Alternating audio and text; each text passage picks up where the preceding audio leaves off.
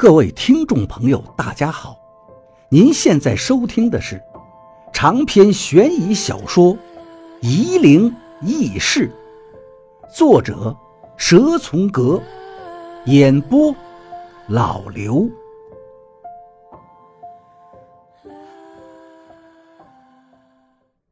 第三百章：熊浩、朱道长、李道长、于道长、龚师傅。凤师傅、吴大夫这七个人看似随意的站着，其实是一目了然的。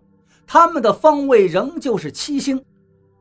有一件事情，我刚才就隐隐约约的在想：为什么他们都要用七星的阵法布阵呢？因为这个平坝，平坝上的水流就是按照七星的方位流淌的。当初镇住洪水镇的阐教高人。布下的就是七星的符剑，每一道水流就是一个星位的移动走向，所以无论是王八，还是刘修全，还是现在的熊浩，都不约而同地借助前人的阵势在布阵。我又忽然想起，刘修全到底是什么人呢？他估计也被张光弼收买了吧？我连忙在人群中寻找，却没有看到他的身影。不用找，我在这儿。刘修全在我身后轻轻地拍了一下我的肩膀，我是一脸愕然。放心，我本来是谁也不帮的。刘修全轻松地说道：“我只是看不惯人多欺负人少。”我对刘修全仍旧提防，谁知道他的想法到底是什么呢？也许他是故意想讨好老严跟王八，也说不定。望德厚。我突然看到了他在熊浩这边，就指着他说道：“你还有几年活头？你凑这个热闹干嘛？”天然真人帮我从望老太爷那里赎出来了。望德厚犹豫地说道：“我欠他人情。”熊浩对着宇文发沉说道：“宇文师叔，您当年是出于无奈说出了几个道友的姓名。”天然真人心胸广阔，知道您的难处，不会和您为难的。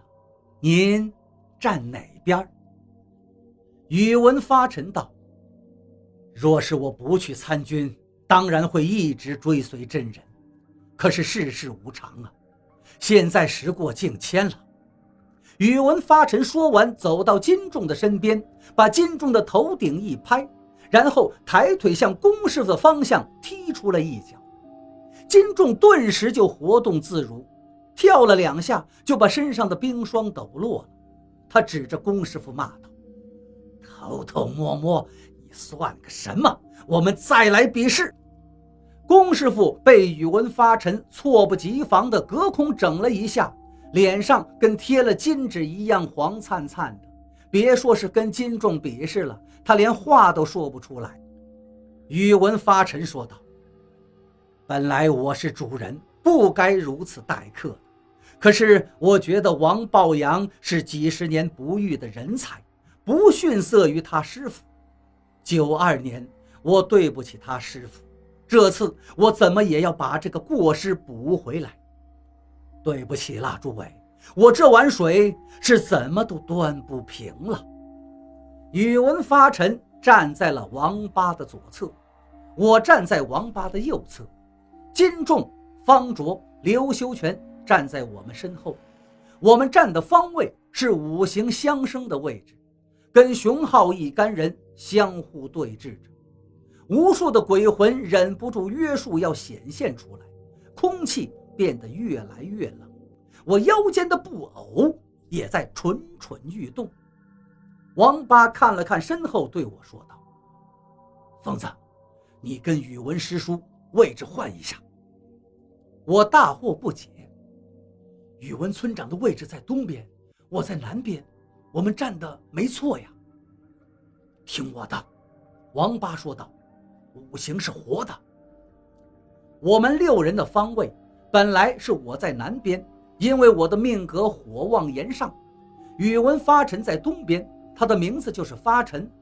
路数当然是木，应着曲直。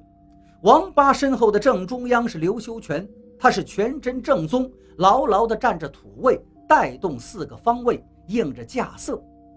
金仲站在西边，他性格桀骜，刚直不屈，应着从格。方卓是个女孩，女子阴柔属水，站在北面的方位。五行本以土为根本，但土德载物，不适合带动阵法，所以王八跳出五行之外。布置我们的站位。熊浩那边，他自己站着天书应天狼星，朱道长天玄应巨门星，李道长天机应禄存星，于道长天权应文曲星，龚师傅玉衡应廉贞星，吴大夫开阳应武曲星，凤师傅姚光应破军星。望德厚这个老家伙站在吴大夫旁边。王八看见望德后，对熊浩说道：“张光弼也教你摆布这个暗星了。”熊浩不说话，向右后方走了两步。七星的位置变化，七星的位置变为横向。望德厚跟吴大夫到了最前面。本来北斗七星中，开阳星光比较暗淡，实力较弱。可是添加上望德厚的暗星帮衬。反而是实力最强的星位了。七星翻转后，于道长的位置行到了最后。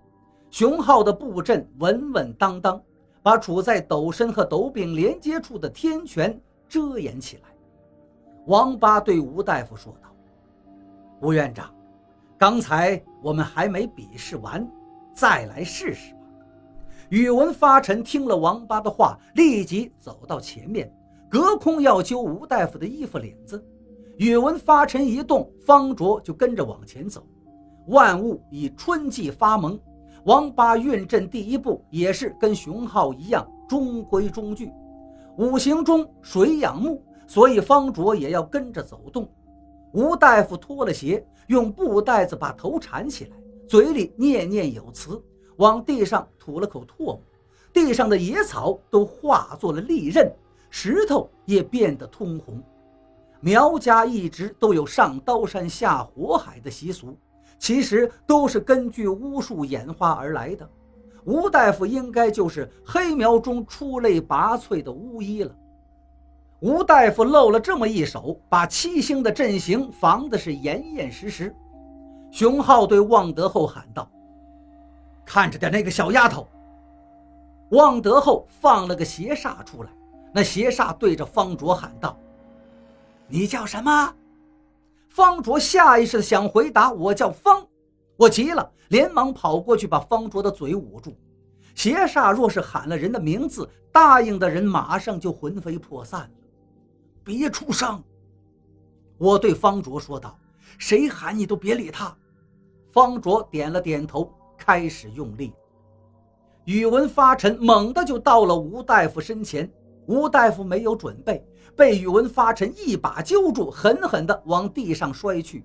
望德厚也凑了上来，宇文发沉腾出一只手，把藏在望德厚耳朵后的邪煞给抓住。我喊道：“宇文村长，扔给我！”宇文发沉把邪煞扔过来，我一把抓住那邪煞，在我手里被烧得吱吱作响，片刻就变成了一个甲鱼壳子。